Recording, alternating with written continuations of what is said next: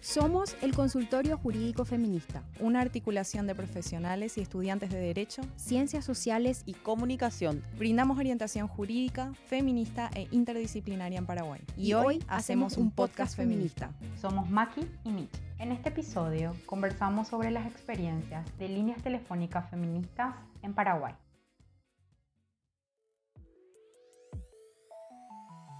Anteriormente no contábamos con ninguna línea telefónica por parte del Estado, o bien eran de difícil acceso o muy poco efectivas. A partir de esta situación nacen todas estas líneas que vamos a conocer hoy. Nos acompañan por Ogendú y Aireana, Caro Robledo, por Fonolila de Beca está Cintia Escurra, por el consultorio jurídico feminista está Michi Moraga y también le tenemos a Ana Guess por Ace Parapar.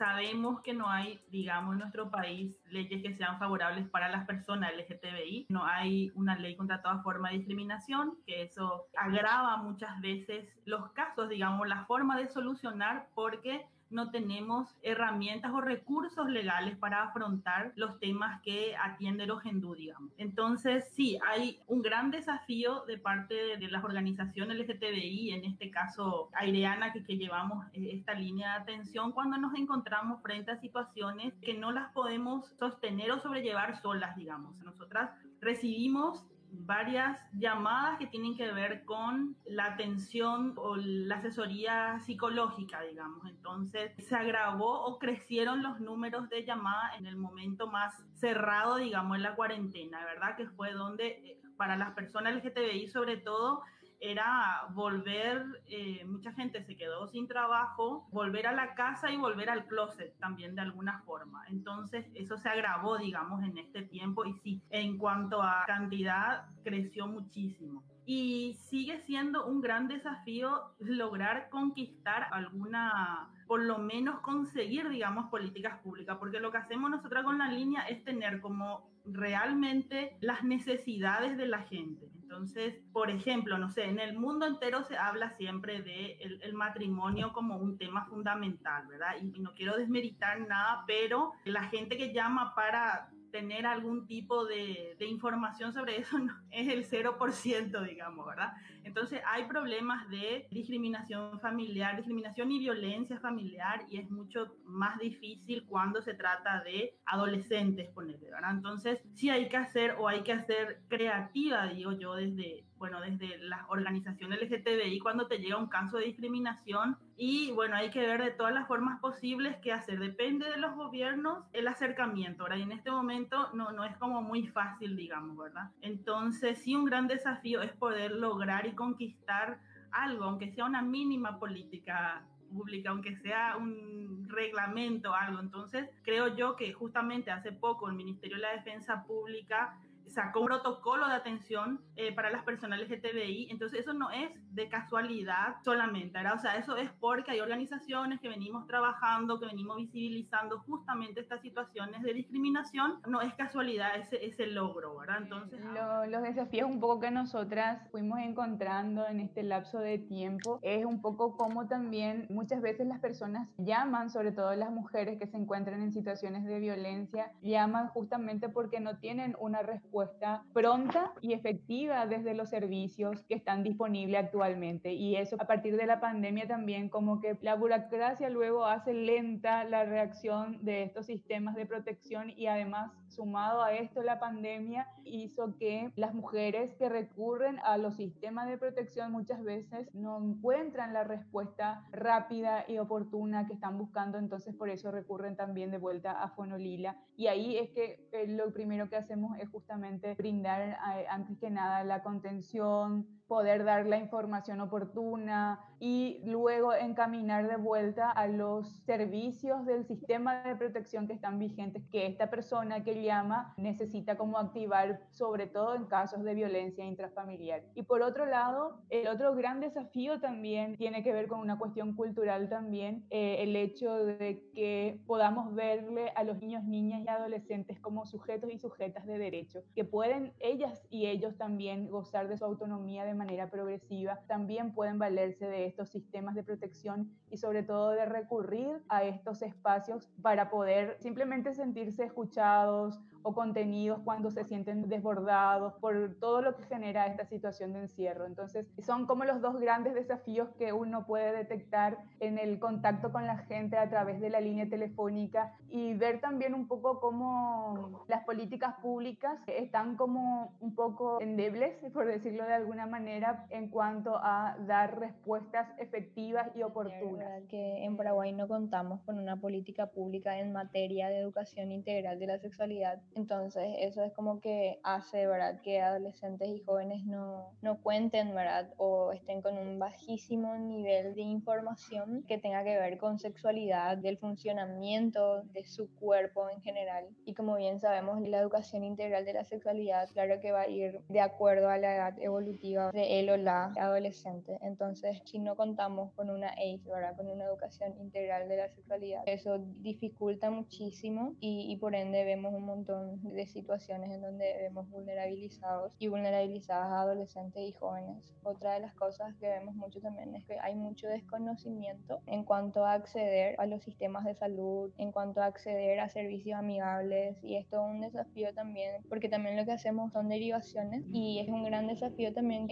encontrar a dónde derivar porque si en las escuelas y colegios mismo con la enseñanza en cuanto al sistema de salud es como que vemos todavía muchas injerencias religiosas, hay muchos tabúes, no hay una información actualizada, entonces cuesta muchísimo también ver para dónde derivar. Entonces es un gran desafío y son dificultades realmente con las cuales nos encontramos. Realmente ver qué tan importante es la ACE como política pública. Entonces creo que eso sería uno de los grandes desafíos que tenemos a nivel país, a nivel Estado y es una deuda con nosotros, nosotras y nosotros los y las adolescentes. Decir sobre los desafíos.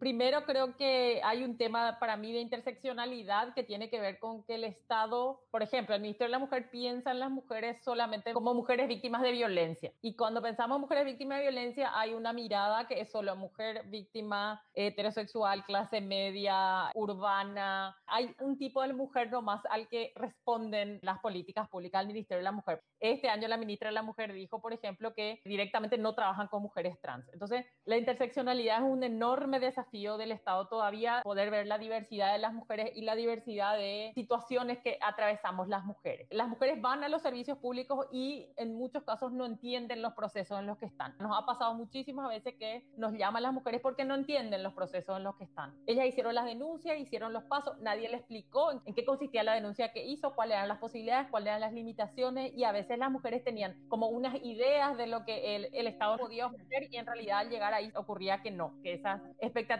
no podían ser satisfechas, pero porque el Estado no tenía posibilidad de satisfacer esas expectativas y al no haber una explicación clara de los servicios, entonces ellas terminaban muy frustradas de diferentes puntos de vista. Mucho salió a la luz, digamos, en pandemia es que las respuestas que ofrece el Estado son mayoritariamente punitivistas o medidas de protección para el caso y en el momento concreto, pero no hay propuestas que le ayudan a las mujeres a recuperar sus proyectos de vida. O sea, no son propuestas transformadoras de la, la vida de las mujeres. Son propuestas centradas en la seguridad del momento preciso de la situación de violencia y excesivamente punitivistas, o sea que solo ofrecen el castigo como única posibilidad para las mujeres cuando las mujeres muchas veces necesitan una infinidad de apoyos desde el Estado que les ofrezcan otras cosas y no solamente el castigo al agresor que me quedo por ahí. Que hay diferentes, eh, como hay diferentes tipos de personas, también las expectativas, creo, de la gente varían mucho. Hay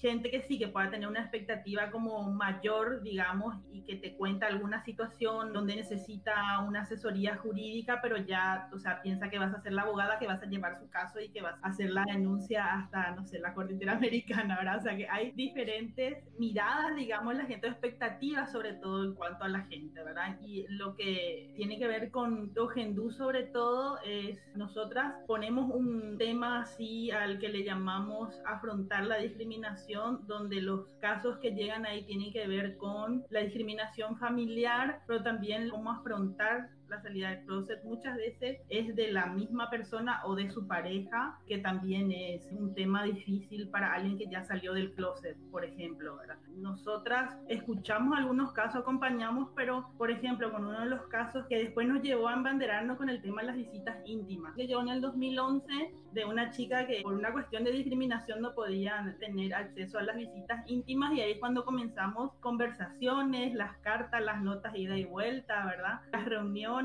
con las personas encargadas de esa cartera al Estado, digamos, un montón de idas y vueltas donde, bueno, después sí sale un reglamento, después hacemos un trabajo, una campaña, bueno, nunca pensamos que por un caso que había llegado nosotros íbamos a tomarlo eso, digamos, como uno de los temas importantes de la organización. Entonces, hay veces que pasa eso, un tema donde va ganando como espacio también y va creciendo, digamos, y entonces después se torna ya parte del trabajo de la organización.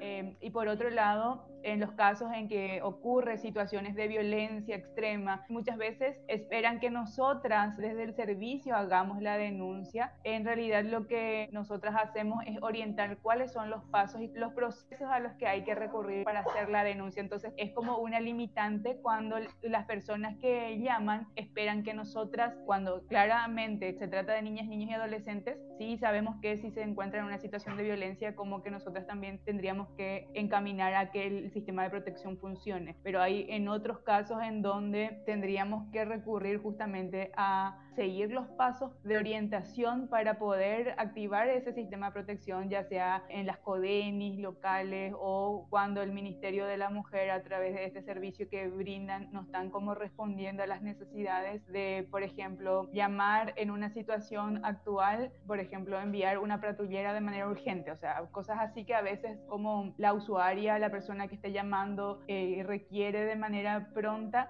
hay muchas limitaciones en este sentido porque al no tener un vínculo estrecho con el sistema de protección para poder activarlo de manera pronta y rápida, no se puede responder tan fácilmente al pedido de auxilio de muchas mujeres. Bueno, y por otro mm. lado, queda un poquito esto de cuando hacemos las derivaciones a los servicios de salud para quienes quieran acceder a un proceso de terapia o de psicoterapia, no siempre se prioriza también las atenciones porque en este momento, y bueno, hasta muy recientemente estaban priorizando mucho más las atenciones por COVID y demás, entonces como que el área de salud mental siempre es como un área muy sensible y que falta como mucho potencial para poder hacer que los servicios en los espacios públicos también sean efectivos y que las personas puedan recurrirlo utilizando otros mecanismos quizás que en este momento no están aliadas, por ejemplo, de la tecnología. Hay cositas ahí que cuando uno hace derivación a los servicios de salud mental en los espacios públicos como que tienen también también algunas falencias. tipo, están como en los top 3 de las consultas que son sobre MAC, que son métodos anticonceptivos, sobre menstruación, sobre uso adecuado del método anticonceptivo y también sobre ITS. Lo que vemos mucho es esa desinformación sobre la menstruación ya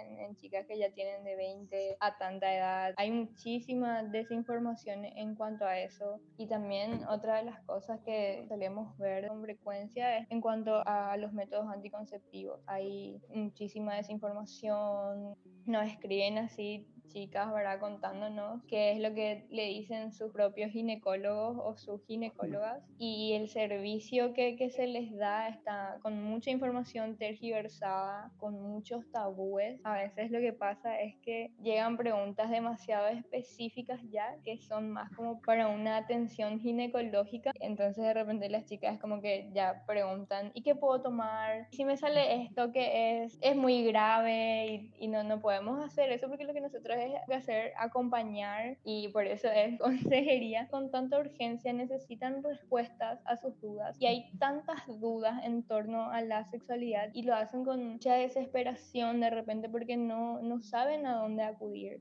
Y en este contexto... Bastante bien que la expectativa con relación a los límites del servicio. A veces lo que nos pasa es que llaman mujeres esperando, o sea, como llamo porque quiero una abogada. Y nosotros tenemos que explicar que somos un servicio que damos orientación, que no asumimos casos. Ciertamente, el único caso que nosotras hemos asumido y hemos llevado adelante y hemos litigado es el caso de Alexa, que bueno, ahora mismo está en apelación, pero además fuera del caso de Alexa, nosotros normalmente porque somos un grupo de voluntarias y no tenemos la estructura, no asumimos casos y damos orientación. Pero entonces hay siempre esa duda y hay que explicar normalmente también en parte para no generar falsas expectativas. Otra cosa que nos pasa mucho es que hay mucha gente que cree que este es un servicio sobre violencia y en realidad es un servicio con relación a los derechos de las mujeres desde una perspectiva feminista. Y eso implica todo tipo de casos. O sea, ya ha pasado que alguna gente cree, bueno, pero este caso no es violencia y era así como, igual nomás pueden venir a hacernos las consultas al consultorio. Otra cuestión tiene que ver con lo que nosotros llamamos a veces salir a buscar casos. Lo que nos ha pasado mucho y, y en parte sabemos que esto tiene que ver con que se está conociendo más el servicio y ahí también sabemos que muchas veces hay muy buena voluntad, pero lo que a veces pasa es que hay personas que nos escriben, algunas incluso compañeras feministas, y nos mandan, por ejemplo, un link de una noticia. Miren este caso, o el teléfono, pueden llamarle a esta persona. Y nosotras le tenemos que explicar varias cosas. Primero, que nosotras nos salimos a buscar los casos porque creemos mucho en la autonomía de las mujeres para buscar contención, para buscar ayuda. Además, hay algo que tiene que ver desde nuestro punto de vista con el respeto de los tiempos de las mujeres.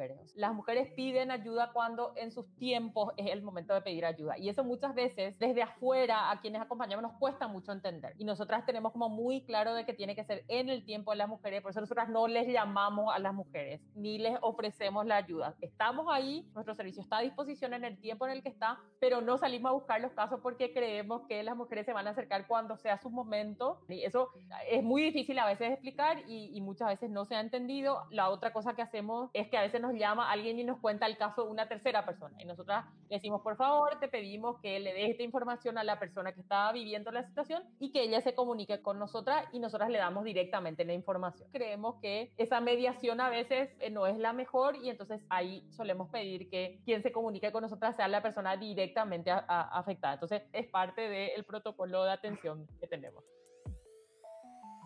¿Por qué feministas? ¿Por qué hablamos de líneas feministas? ¿Hay algún tipo de diferencia con relación a otros servicios que hacen incluso otras organizaciones que provee el Estado? Para nosotras no podría ser de otra forma porque Aireana es una organización feminista, o sea, nuestra línea de trabajo, nuestra filosofía de vida, digamos, es feminista, partimos desde ahí para todo lo que hacemos, ¿verdad? Entonces, no podría ser de otra forma. Todo lo que hace Aireana siempre es con perspectiva de género y también desde el enfoque feminista, porque a la hora de atender hay, hay muchas cuestiones que son como más finas, digamos, que de repente no se pueden entender desde otro lado, ¿verdad? O sea, nosotras, por ejemplo, hay un tema específicamente en lesbianas que tiene que ver con la violencia doméstica entre lesbianas, ¿verdad? Y que ese es un tema que está muy invisible en el movimiento LGBT y en el movimiento feminista también. Creo que esa mirada feminista, ese enfoque feminista hace que una pueda comprender también ciertos lugares, ¿verdad? Donde se ubican las personas. Y en cuanto a eso me gustaría decir, cuando llega este tipo de casos, si bien siempre hablamos del tema de denunciar la violencia, hay situaciones donde para mí denunciar la violencia también tiene que ver con alguien que me llama y que, y, que cuenta a Rogendú lo que le pasa. Pero nosotras como organizaciones lesbianas nunca le vamos a decir a una lesbiana que se vaya y denuncie la violencia doméstica en el sentido de que el sistema no es el que te va a resolver esas cosas, ¿verdad? O sea,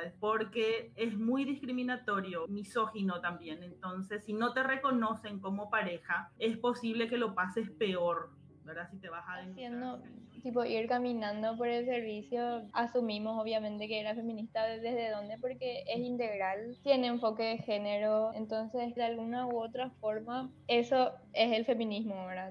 No sé, como que tener... Nosotras, o sea, para nosotras tampoco hubo dudas en el momento en que nos planteamos esto, pero para nosotras además lo que decimos un poco, de paso voy a hacer la propaganda de que hace poco sacamos la sistematización de una primera parte de nuestra experiencia que está en nuestra página de Facebook, pueden encontrar, y en ese reflexionar y escribir nuestra historia lo que pensábamos era que parte de lo que proponíamos era pensar la justicia en un sentido amplio desde otro lugar, y ese lugar era el feminismo, digamos. Entonces, para nosotras es importante porque el trayecto, el proceso que acompañó a las mujeres sea un trayecto empoderante y donde ellas realmente tomen el poder y el control sobre su propio conflicto. Entonces nosotras tenemos muy claro que nuestro lugar es de acompañar y por eso una de las cosas que decimos es que no está sola y que juntas somos más fuertes. Lo que queremos decir con eso también es que ellas son las dueñas de su conflicto, y hay herramientas que son necesarias y nosotras las tenemos, las vamos a brindar, pero que finalmente las dueñas son ellas. Entonces nos parece que eso es algo que marca una distancia con relación a lo que ofrece el Estado por un lado, muchas veces el Poder Judicial, ni que hablar del sistema penal y bueno, la sociedad sociedad también muchas veces. Entonces, para nosotras la apuesta tiene que ser desde el feminismo, digamos. Y bueno, estamos muy contentas de que desde ahí sea. Que, que es una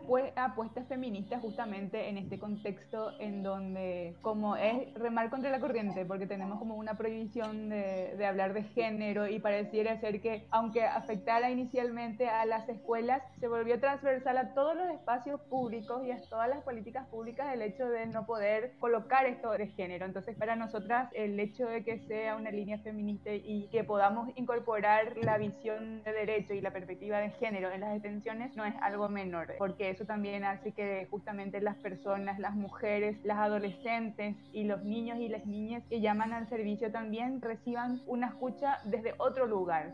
Entonces, Logendú está de lunes a viernes de 13 a 20 horas y de todas formas, si alguien deja un mensaje cuando se prende el teléfono, digamos, nosotras respondemos a ese mensaje o le comentamos cuál es el horario y qué es lo que necesita. Los números son el 0800 110 108 y el 0981 110 108. Y también quisiera decir que, bueno, que nosotras no queremos hacer el trabajo del Estado, queremos que el Estado, a quien se le paga, haga ese trabajo, o sea, que queremos que sí, que lleve el Estado justamente o las diferentes instancias a quien les corresponden y nosotras ser un puente, ¿verdad? De acompañamiento también a esas personas que están. Y también, bueno, como para terminar, un gran desafío también es, nosotras en Aireana tenemos un registro de personas eh, que hacen buena atención, digamos. Hay desde psicólogas, psiquiatras, ginecólogas y diferentes especialidades. Y la idea es que las personas, no sean solo las personas, sino que sea la institución la que tenga esa buena atención, digamos, que no sea solo la psicóloga que está los miércoles en el hospital de clínica o hospital del trauma en la Cruz Roja, sino que sea, no sé, la atención de la Cruz Roja es buena, entonces la institución tiene política de no discriminación. Sería el ideal, ¿verdad? Mientras tanto... Volver a recalcar un poco en cuanto al servicio, estamos de lunes a viernes, de 11 a 18 horas. El numerito es 0985-222-492. Estamos de lunes a viernes de, de 11 a 18 horas. A los y las adolescentes y jóvenes que escriban si de repente no tienen saldo específicamente para llamar o ni siquiera tienen WhatsApp, dejar un mensajito, nos dicen en qué horario les gustaría que se les llame, que sea dentro del horario en el que atendemos. Nosotros les llamamos, no hay ningún problema con eso porque se reentiende, puede pasar que no tenga saldo, no hay ningún problema con eso. Es como que ir viendo y encontrando la forma, ¿verdad? De ir encontrando y entender que es de encontrar respuestas juntas, no es como que solamente va a haber alguien que direcciona a esas dudas que tiene él o la adolescente o joven. Entonces eso es de par a par, ir hablándolo juntos o juntas y encontrando las respuestas que ellas y ellos están buscando, ¿verdad? También. el servicio de Funolila también funciona de lunes a viernes de 9 a 5 de la tarde. El número de atención es el 0983 604 888. Disposición y disponibilidad que tenemos es justamente de brindar esa atención en ese horario, pero cuando nos llegan llamadas o mensajitos fuera del horario, también siempre respondemos y devolvemos todas las llamadas y los mensajitos para conectarnos con quienes están deseando hacerlo. Siempre estamos muy pendientes también de poder eh, hacer la atención lo más oportuna posible, lo más integral posible. Entonces, por eso también que estamos atentas a poder cuidar un poco ese contacto que llega y que sobre todo tengan la certeza de que es una línea respetuosa y confidencial. Entonces, eso. El eh. consultorio está de lunes a viernes de 9 a 19 en el 0983 21 72 73, al igual que el resto de las líneas. Tiene WhatsApp, pueden dejar sus mensajes fuera del horario, se les va a responder dentro del horario. También se les va a devolver las llamadas si por alguna razón había otra llamada y no se les pudo atender. Y un correo electrónico que es consultorio jurídico feminista gmail.com donde también pueden dejarnos sus consultas. Nosotras también atendemos llamadas anónimas en todo caso, o sea, si la persona no quiere identificar, si no quiere dar dato de identificación, respetamos eso, así que no se preocupen con relación a eso. Una escucha también respetuosa y sobre todo una conversación que intente explorar juntas cuáles son las posibilidades dentro de lo que cada una quiere. Todas estas líneas telefónicas son diversas en sus formas de atención, en sus estrategias y están dirigidas a grupos de personas específicas. Pero tenemos dos cosas en común, que somos organizaciones feministas y que todas vemos la necesidad de que el Estado promueva servicios de atención que sean efectivos. ¿Qué podemos hacer para mejorar los servicios de atención ofrecidos por el Estado? ¿Qué experiencias similares vemos en otros países? En varios países de la región, las líneas de acompañamiento, asistencia y contención psicológica y emocional funcionan 24 horas. En muchos casos hay líneas diferenciadas por regiones del país. Esto hace que la atención sea más eficaz que si contaran con una sola línea a nivel nacional. Así también, en otros países, los ministerios son más integrales, abordan género y diversidad sexual. Las personas profesionales están realmente preparadas para ser consejeras en una atención sin discriminación. Si bien estas redes de apoyo fueron y son la salvación actualmente en una sociedad tan machista como la nuestra, necesitamos que el Estado se haga cargo realmente de la salud mental de sus habitantes, que seamos asesorados como se debe en lo judicial y tengamos un respaldo para no tener miedo a la hora de hacer denuncias. Necesitamos ministerios más empáticos y con una perspectiva feminista. Si necesitas orientación, contactanos y pensemos juntas. Escribinos sin costo de lunes a viernes de 9 a 19 horas a nuestro Facebook o al número 0983 21 72 73.